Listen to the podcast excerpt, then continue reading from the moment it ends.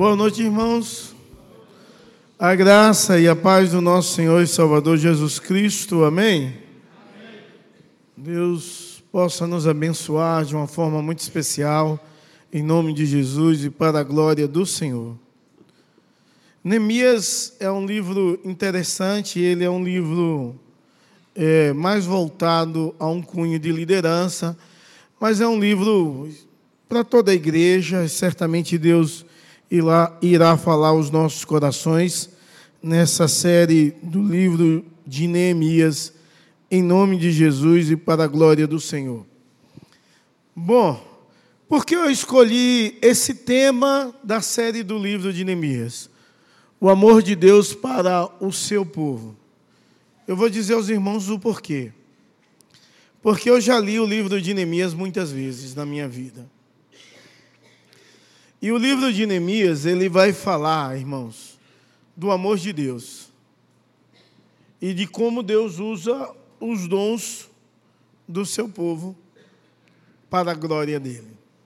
É isso que o, que o livro de Neemias vai falar. E é por isso que há a reconstrução. Muita gente vai dizer que o livro vai falar sobre reconstrução. Mas o livro fala sobre o amor de Deus e como Deus usa os dons do povo para a glória dele. Alguns com os dons de liderança, outros com os dons de serviço. Mas o livro vai falar do amor de Deus. E, e isso é inquestionável. Então, quando você lê esse livro com essa perspectiva, a sua visão do livro vai mudar. E eu quero convidá-lo a você ler esse livro com essa perspectiva. E certamente, se você olhar com essa perspectiva, o seu foco não será mais na construção dos muros. O seu foco não será mais na edificação da cidade.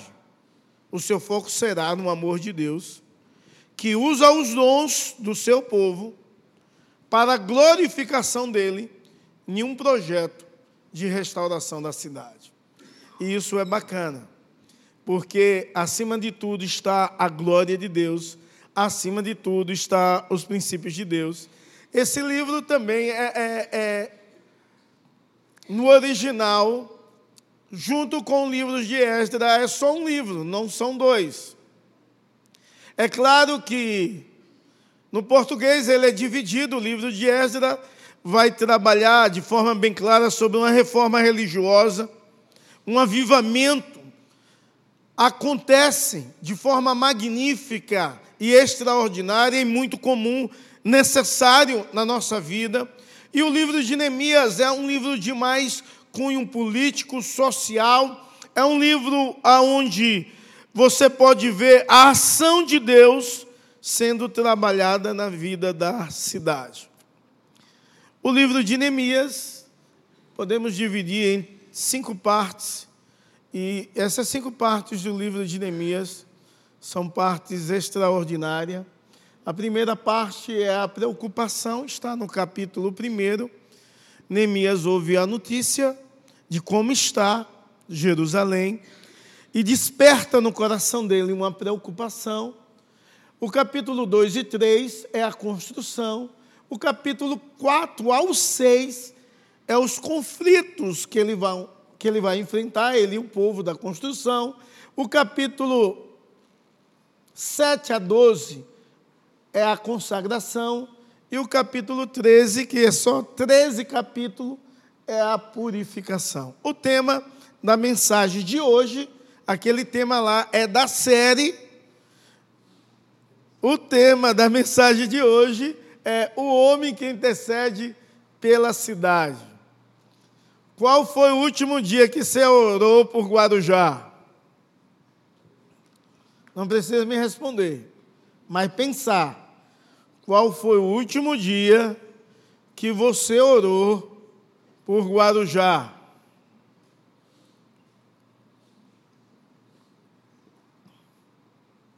Guarujá tem tido muita violência, a saúde está precária, muito escândalo de corrupção, há muitas drogas, há muitos muita gente viciada, há muita gente distante de Deus, há muita prostituição, há muito alcoolismo, há um sucesso enorme em adega, então é um sinal que há muita gente que bebe, há um alcoolismo exagerado. Exagerado. Essa é a cidade de Guarujá. Você tem intercedido pela nossa cidade, você tem orado por Guarujá, você ama Guarujá, e o que você tem feito para Guarujá melhorar?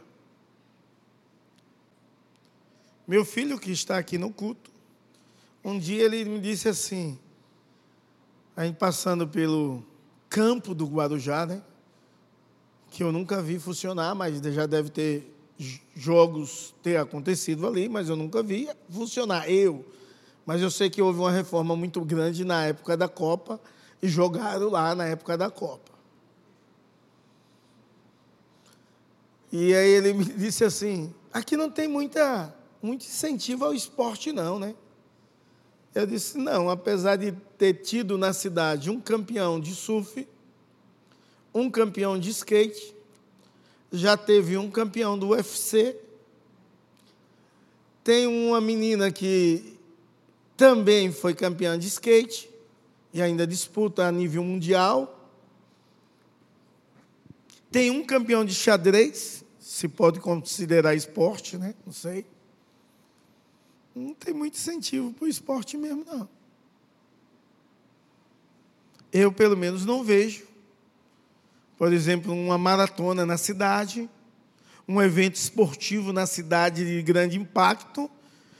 Geralmente, o povo da nossa cidade vai correr na tribuna, em Santos. Você vê em Praia, em Praia Grande que há um, um movimento de ciclismo em Guarujá. Aí ele disse, pai, eu acho que a IPVC já fez mais evento esportivo do que a cidade de Guarujá. Eu disse, é possível. Então eu fico pensando, será?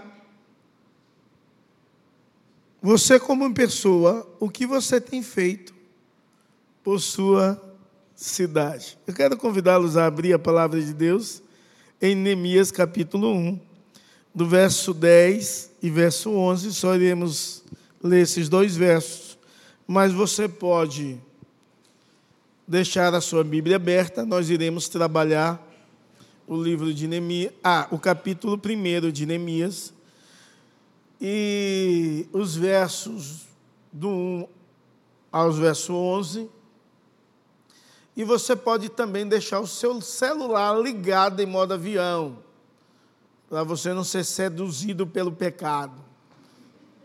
Tá bom? Está na igreja, evite o pecado. Devia evitar em qualquer lugar, né? Mas, pelo menos aqui, tenta. Em modo avião. Pode ser? Neemias 1, verso 10 e 11.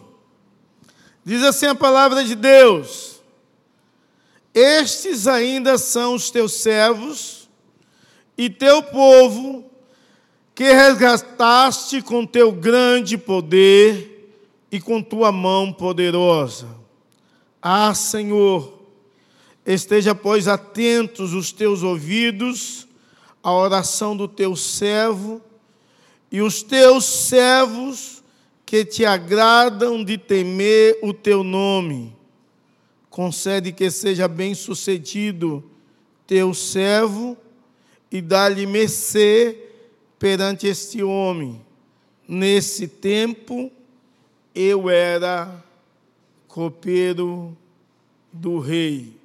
Que o Senhor em nossos corações aplique a porção da palavra lida em nome de Jesus.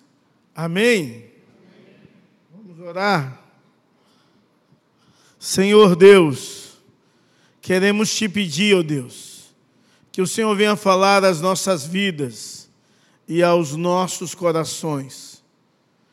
Revela, ó oh Deus, com poder e graça ao teu povo que o Senhor deseja. Fala e que a tua palavra possa transformar a nossa mente e o nosso coração, em nome de Jesus. Amém e amém.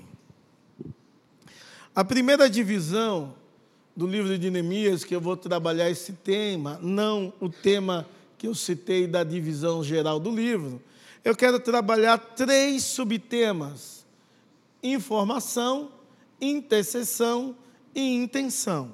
Tá bom? Facinho de gravar, né? A retórica é boa. Começa com I, I, I. Então vamos repetir para assimilar: informação, intercessão e intenção. Amém. Deus abençoe. Vamos para a informação. E aí, que Deus em nossos corações nos ajude. Informação. Começa o verso 1. Relatando a respeito de quem Neemias é, quem é o pai dele. O mês que ele recebe a notícia, possivelmente entre novembro e dezembro, a cidade que ele está. E quando cita o pai, possivelmente o pai dele era um homem ligado à fé cristã, à fé no Deus Todo-Poderoso. No verso 1, fala que o seu irmão, possivelmente pode ser primo, ou um parente muito próximo, e alguns vieram de Judá, dos que foram levados cativos. E Neemias, ele nasce na Babilônia, ele nasce escravo. Neemias, ele não nasce em Jerusalém, ele nunca conheceu Jerusalém.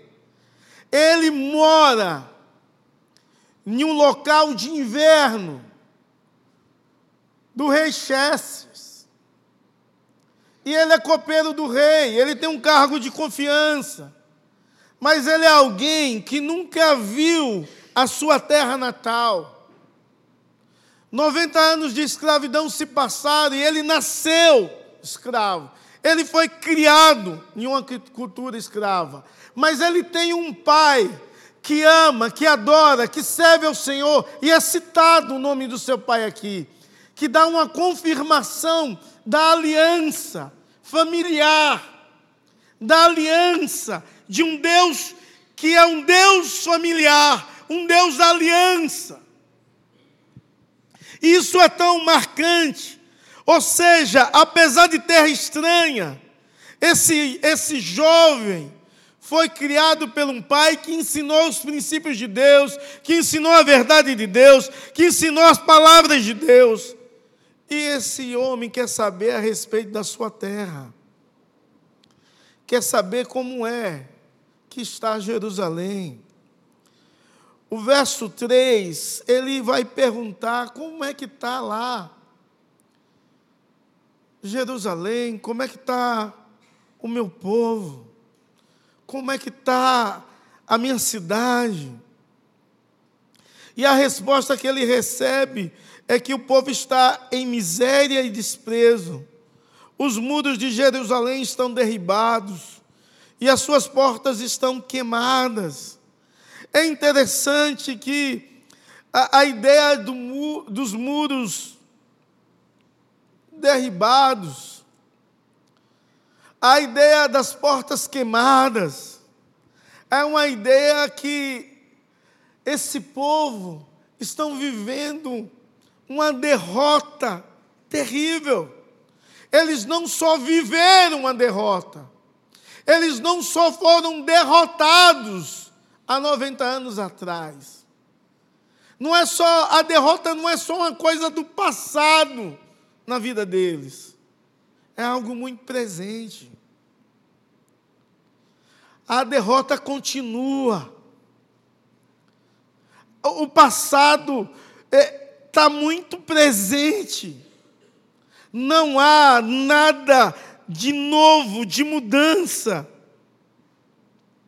Há, um ter, há dois termos que ele utiliza aqui no português que diz eles estão em grande miséria e desprezo. que no original é, eles estão em vergonha e reprovação. Eles estão em vergonha e reprovação, não há nada. Como é que eles vivem no presente hoje? É uma vergonha imensa. Eles são reprovados, não só por Deus, mas por todo mundo. Todo mundo olha e reprova. Não, há uma, eles são vulneráveis.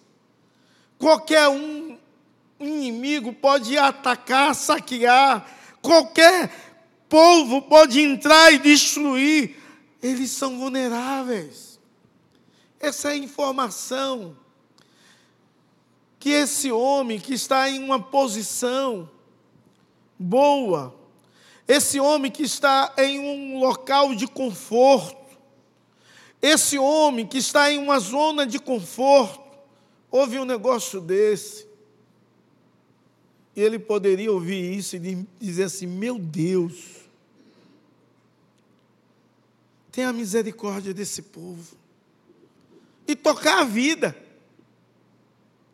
Igual muitas vezes eu e você ouvimos uma notícia ruim e dizemos assim: Meu Deus, que coisa terrível! E tocamos a vida. Já aconteceu isso com você? Houve uma notícia ruim, você se comove, mas ó, não foi você. Você se comove, você pode até orar. Mas você está em um local confortável. Ouve lá, cadê Carol? Está dando aula? Está aí? A gente ouve lá que o povo foi cortado a água. A gente está aqui com água, com ar-condicionado e uma cadeira estofada. A gente fica assim, meu Deus, que barbaridade. Mas não é a gente.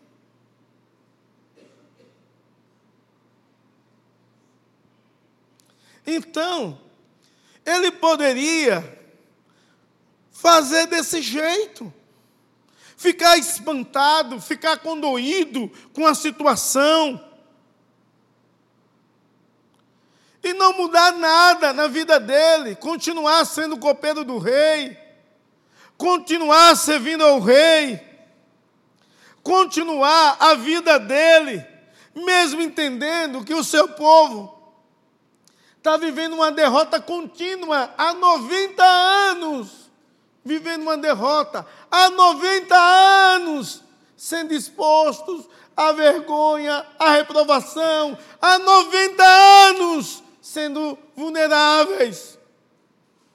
90 anos. Então, em segundo lugar, o que, é que ele faz? Ele intercede.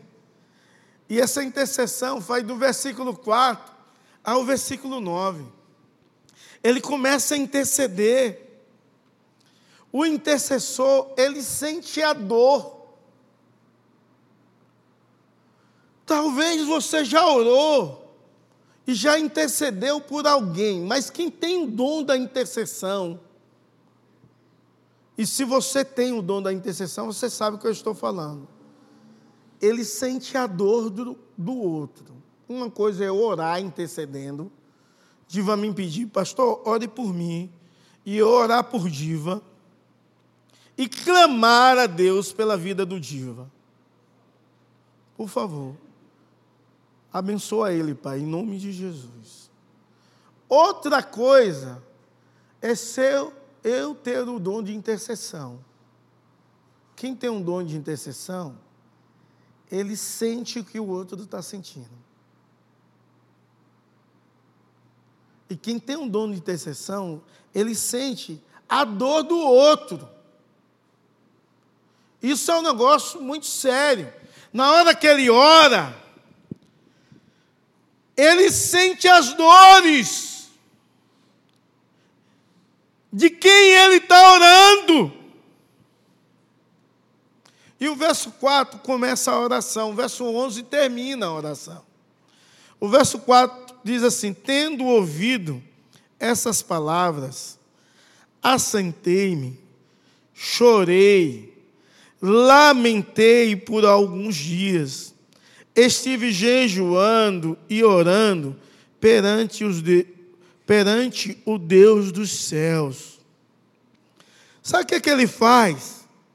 Ele começa a rogar a Deus, a orar.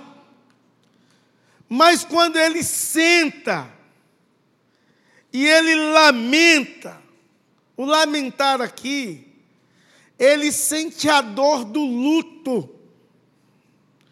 E ele chora. E não só chora, ele faz jejum por alguns dias, ele fica de luto, como alguém tivesse morrido. A dor é muito grande que ele está sentindo. Ele está sentindo o que aquele povo está passando. E depois de ter essa sensação, ele abre a voz dele em oração e diz: Ah, Senhor Deus dos céus, Deus grande, temível, que, que guarda a aliança e a misericórdia para com aqueles que te amam e guardam os seus mandamentos. E ele começa a orar, baseando o seu pedido na aliança de Deus com o seu povo. Irmãos, Neemias era alguém que conhecia demais os princípios de Deus ele ora baseando a base da sua oração inicial é a aliança de Deus com o seu povo. Sabe, você tem orado desse jeito? Você vai ver depois que a oração dele, ele cita Deuteronômio, literalmente. A base da oração dele não é só a aliança, a base é a palavra de Deus. Ele é alguém que conhece os princípios de Deus, a verdade de Deus, o seu coração é cheio de Deus. Ele é um intercessor ao Deus Todo-Poderoso, que firma de forma bem clara a sua oração na aliança, firma a sua oração nas Escrituras. Ele enfatiza algumas coisas extraordinárias, entre elas a misericórdia de Deus. Ele sabe que Deus é um Deus misericordioso, que Deus sempre age com misericórdia no meio da sua história, que Deus é um Deus que, em meio à sua ira, Ele lembra da sua misericórdia, Ele conhece Deus. E a base da sua oração é a aliança e é a misericórdia de Deus.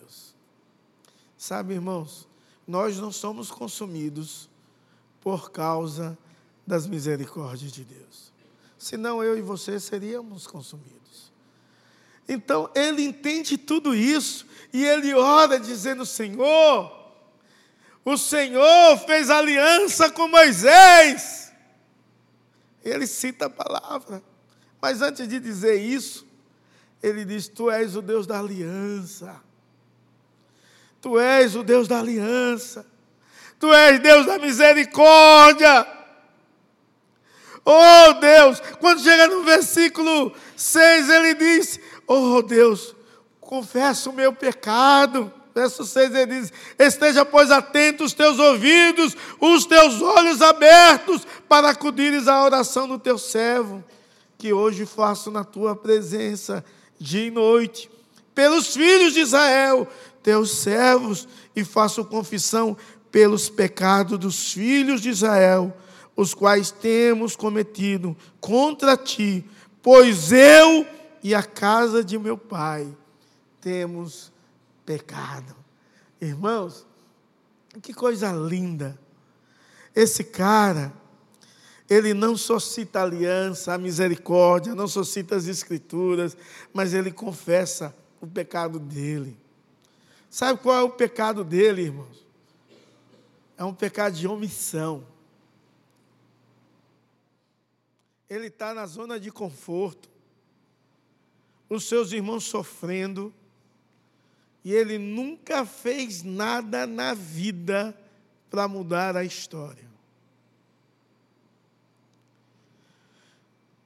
Sabe, tem muita gente na igreja que aponta pecado dos outros, mas não se inclui. Que sabe enxergar os defeitos dos outros, mas não olha o seu. Que se acha mais santo do que os outros. Você já é pecador, porque se você achar melhor que o outro, isso é pecado. No reino de Deus só existe um maior, todos os demais são iguais, é nivelado no mesmo nível. Todo mundo. Você acha que alguém, ser humano, é nivelado mais que outro?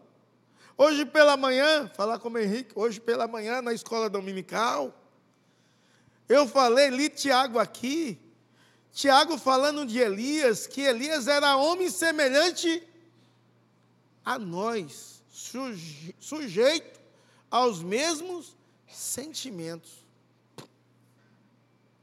Olha que coisa. É nivelado todo mundo na mesma régua. Aonde? Embaixo. Pecadores. Os mesmos sentimentos pecaminosos. Essa é a verdade. Então, ele pede perdão pelo pecado do povo, mas ele pede perdão pelo seu próprio pecado. Ele se inclui. Ele nem nasceu lá.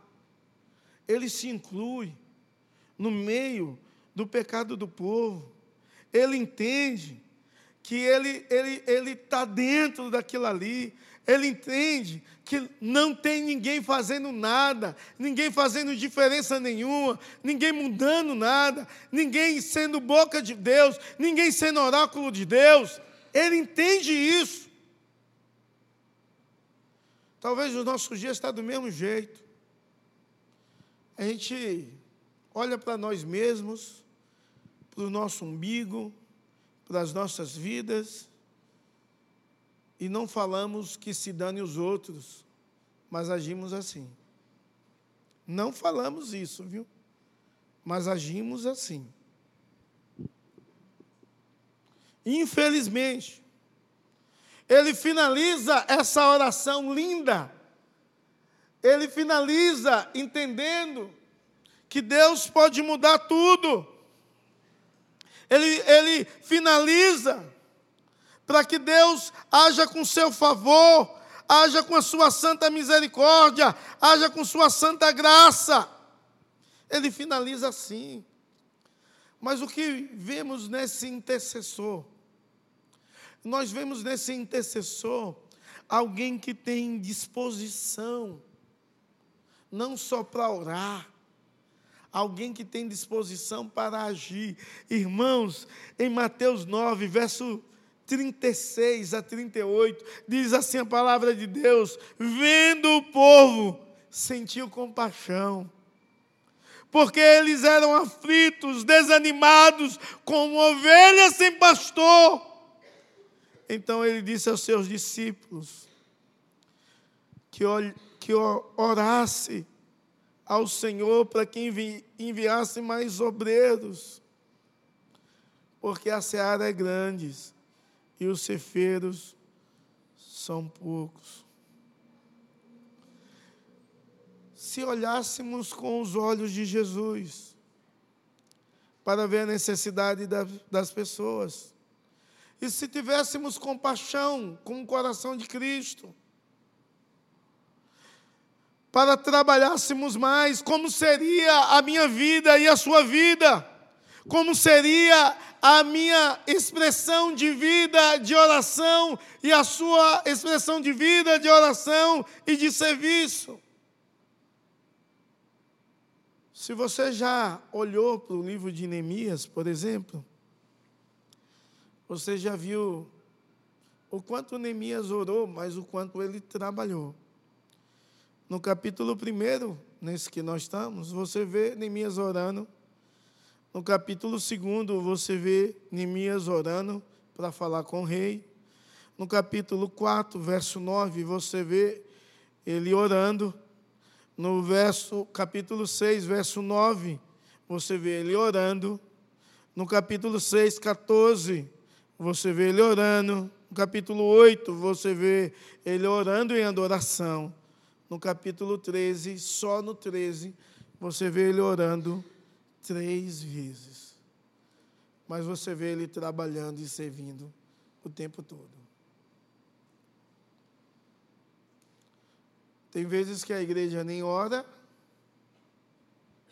e nem e nem serve. Dura. É duro isso. Porque nem ora e nem serve. E algumas vezes critica quem serve.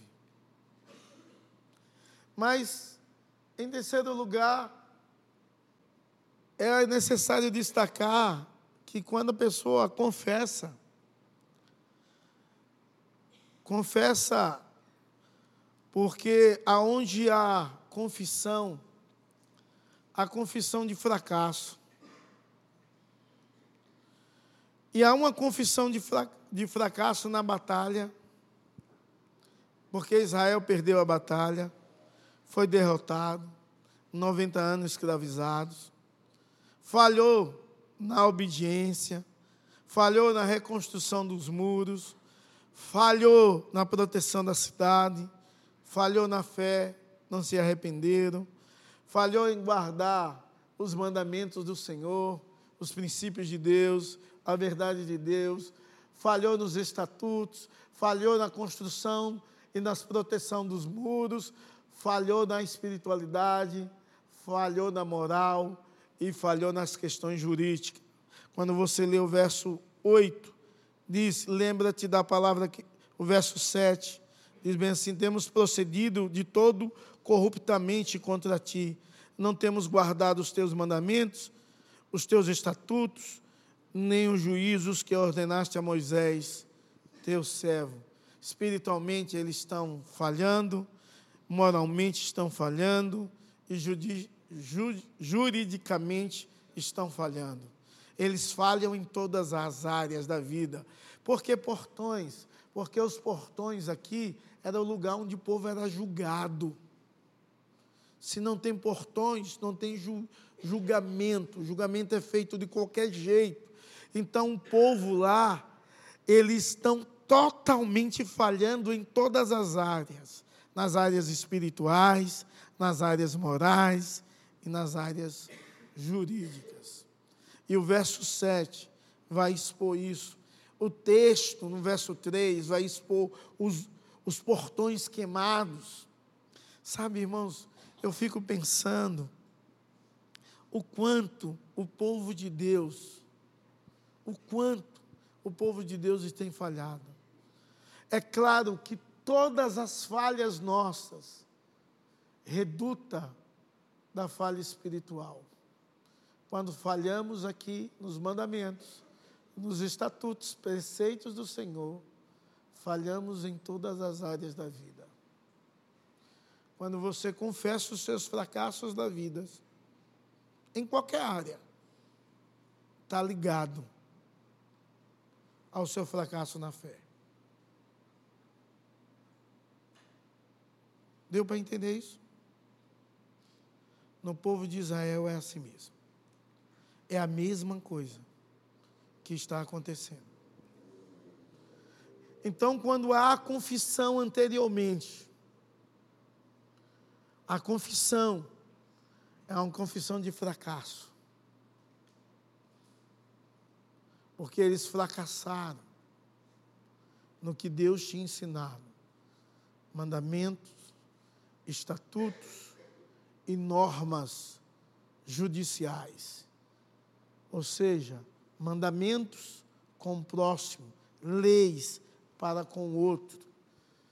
Último ponto, intenção. Os versos que eu li, os versos 10 e 9, eles vão tratar, 10 e 11, eles vão terminar e concluir o texto. O, o, Neemias, ele demonstra a intenção da sua oração. E a intenção é que Deus mude tudo. Porque na ótica de Neemias, no, no olhar de Neemias, apesar dele entender que Deus não esqueceu, Deus precisa compreender que o povo é dele ainda. Que a aliança que Deus firmou, e Deus não é homem para que minta, e que se arrependa, continua ainda. Então, só no verso 10, Neemias vai repetir cinco vezes, ou vezes, que é mais correto, a expressão tu ou seu. Diz assim: Este ainda são teu povo, teu servo, teu povo, que resgataste como teu teu grande poder, com a tua poderosa mão. Sabe que Neemias quer dizer aí? Quer dizer, Deus, esse povo é teu.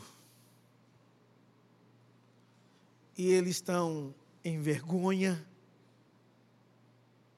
eles estão em miséria,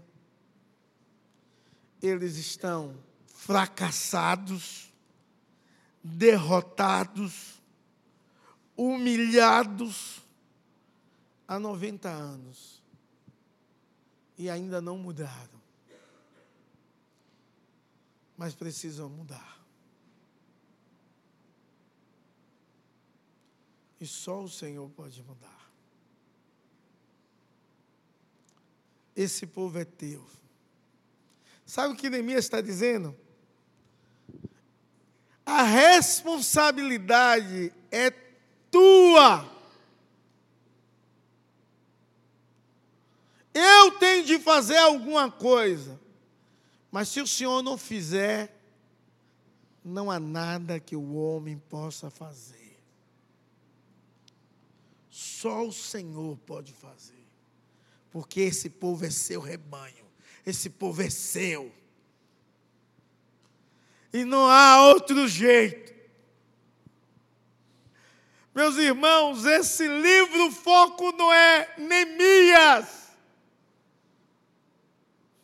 O foco é em Deus. E Neemias faz questão de dizer isso nesse verso.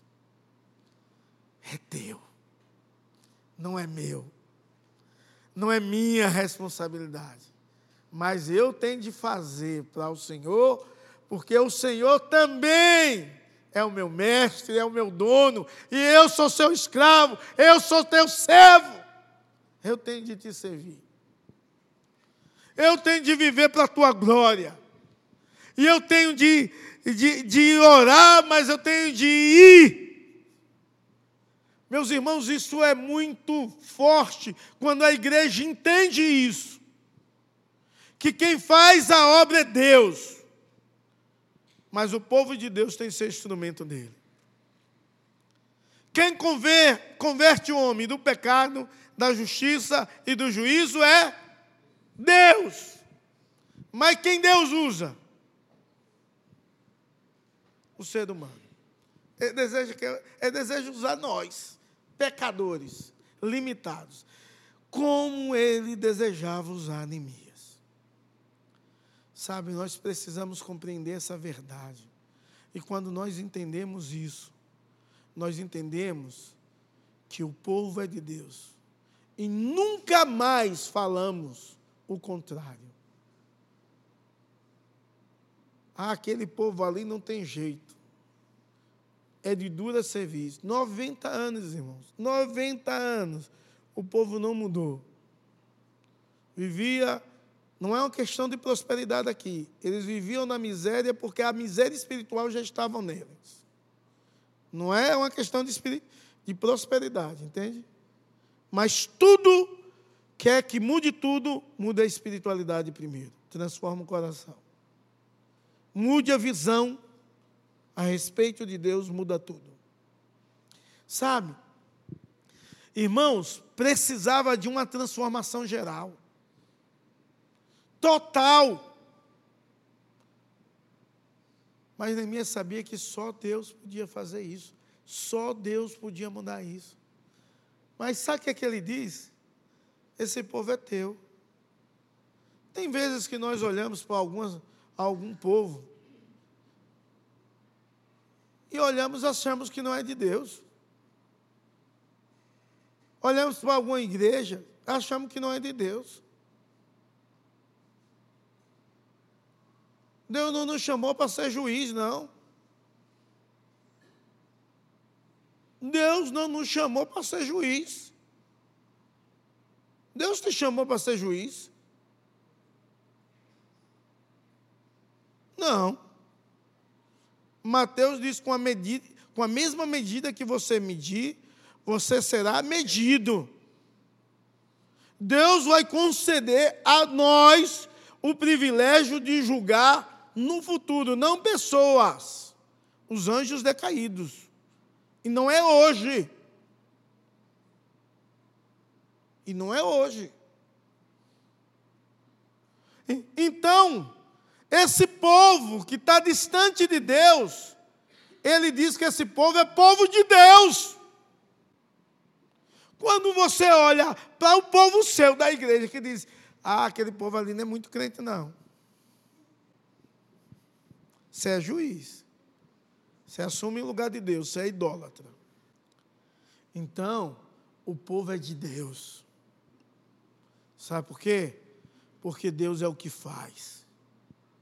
Ele é o que convence o homem do pecado, da justiça e do juízo. Se Deus tira a mão, o pior homem do mundo, eu e você viramos se Deus tirar a mão de nós. O pior. Pense o pior do mundo, você fica pior que ele. Se Deus tirar a mão. Entende? Porque você não é bonzinho, não. É Deus te sustentando. Se ele tirar a mão, já era. Então, o povo é povo de Deus. Mas ele diz outra coisa, que o povo, o povo é resgatado por Deus.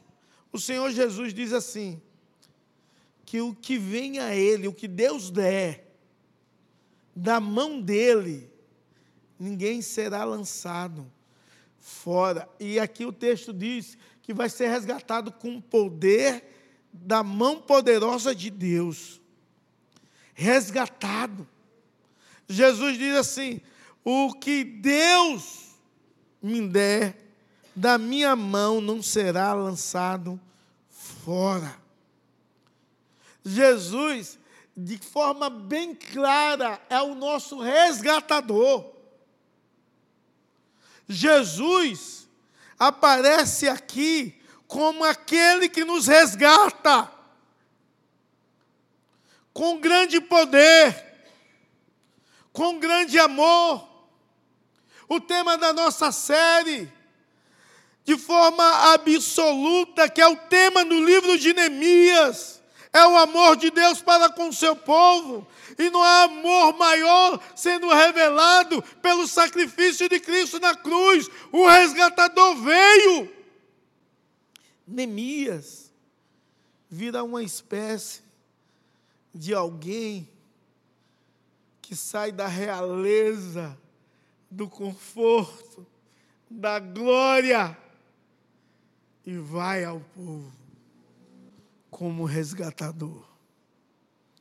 Deus, na pessoa de Jesus, é o nosso resgatador. No verso 11, Neemias termina a oração sendo específico.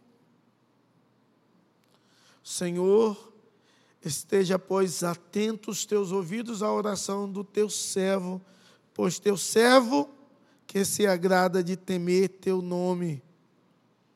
Conceda que seja bem sucedido hoje o teu servo, e dá-lhe ser perante este homem. Nesse tempo, eu era copeiro do rei, mas ele é humilde nessa oração. E ele vai falar algumas vezes que ele é servo de Deus. Ele diz: Teu servo, teu servo, teu servo, três vezes no mínimo. Teu servo. Sendo humilde, dizendo: Teu servo. Eu era copeiro do rei, mas eu sou teu servo acima de tudo. E eu quero é te servir. Não quero continuar sendo copeiro do rei. Eu quero servir o rei dos reis. Eu sou teu servo. E eu quero ir aonde o Senhor quer que eu esteja. E eu quero fazer o que o Senhor deseja. Eu quero ter os teus olhos e o teu coração. Eu quero falar a tua verdade. Eu quero viver com teu amor e com a tua compaixão. Sabe, irmãos, como é lindo se a igreja entende que é povo de Deus, que é resgatada por Jesus e que ora de forma específica e humilde, entendendo quem somos e como devemos servir, com os olhos de Deus, com um coração de compaixão e com a boca cheia da palavra de Deus. Você serve assim? Você precisa servir desse jeito. Porque Deus deseja que você sirva assim. Deus deseja. Que você entenda quem você é. Que você entenda o sacrifício, o preço do seu resgate. Foi um preço muito pago, muito alto por Cristo na cruz que você possa ser alguém que ora sempre de forma específica em resposta ao amor de Deus, mas que você é alguém humilde diante de Deus, respondendo em servidão, em compaixão, em amor, sendo um canal de Deus para abençoar outras pessoas. Jesus disse aos discípulos: ore ao Senhor da seara que envie mais cefeiros, porque o povo é como ovelha sem pastor. Precisa que você tenha palavras de compaixão, de encorajamento. Ame em nome de Jesus e para a glória do Senhor. Vamos ficar em pé? Vamos louvar o Senhor. E eu queria que você pudesse orar ao Senhor uma oração específica. E no meu coração, eu desejo que você ore pela sua cidade. Guarujá. Orasse por Vicente de Carvalho. Vicente Carvalho, algumas vezes, alguns lugares são muito não estou falando mal, não, estou falando a verdade. Algumas vezes os lugares são sujos. Orasse pelos caras que ficam nas esquinas. Tem vezes que não são nem do tráfico, algumas vezes são. Eles precisam de Deus, são ovelhas sem pastores. Tanta gente, seus vizinhos, precisa de Jesus, precisa de salvação. Você precisa ser um agente de Deus para pregoar a verdade de Deus, a salvação de Jesus Cristo, a transformação, a esperança. Tem muita gente vivendo em cativeiro, não há 90 anos, mas tem muita gente vivendo em cativeiro há muitos anos. Precisa ser liberto. Tem muita gente vivendo fracasso, porque a sua vida espiritual está em fracasso fracasso em muitas áreas, porque precisa se consertar com Deus, precisa confessar os pecados, mas talvez nem tenha nem consciência disso. Você podia dar essa consciência a essas pessoas. Então eu queria que você orasse por essa cidade, mas eu queria que você, se tiver vontade no seu coração, orasse dizendo: Deus me usa como instrumento para a transformação dessa cidade para a mudança, para a restauração nessa cidade, em nome de Jesus e para a glória do Senhor. Vamos orar? Oh Deus, coloca amor em nossos corações por essa cidade, por as pessoas dessa cidade. Coloca amor, Deus, para transformação, restauração de vidas. Incomoda-nos, ó oh Deus, para sermos pregoeiros da verdade. Desperta-nos para isso. Enche a nossa mente e o nosso coração com a tua palavra. Usa-nos, ó oh Deus, como instrumento. Desperta o teu povo, ó oh Deus, a falar, a orar por muitas pessoas nessa semana, a partir dessa semana, mas em vários dias, para a glória e louvor do teu nome, em Cristo Jesus. Que o Senhor Deus Todo-Poderoso venha agir na mente, no coração, trabalhar, ó oh Deus, em nome de Jesus, em nós e através de nós. Ó oh Deus, para a glória do Senhor, louvor do teu nome e magnificação do teu reino, em nome de Jesus e para a glória do Senhor. Olha para o teu povo, ó Deus, dessa cidade, Deus, e transforma, Deus. Seja Senhor dessa cidade, Pai. Tem misericórdia desse teu povo, Pai. Em nome de Jesus. Reina a paz nesse lugar. Retira o opróbio e a miséria. Em nome de Jesus e para a glória do Senhor. E reina a paz. Em nome de Jesus. Que a voz do diabo, que deseja matar, roubar e destruir, possa ser repreendida em nome de Jesus. E que a tua vida, Pai, venha fluir em nome de Jesus. Amém e amém.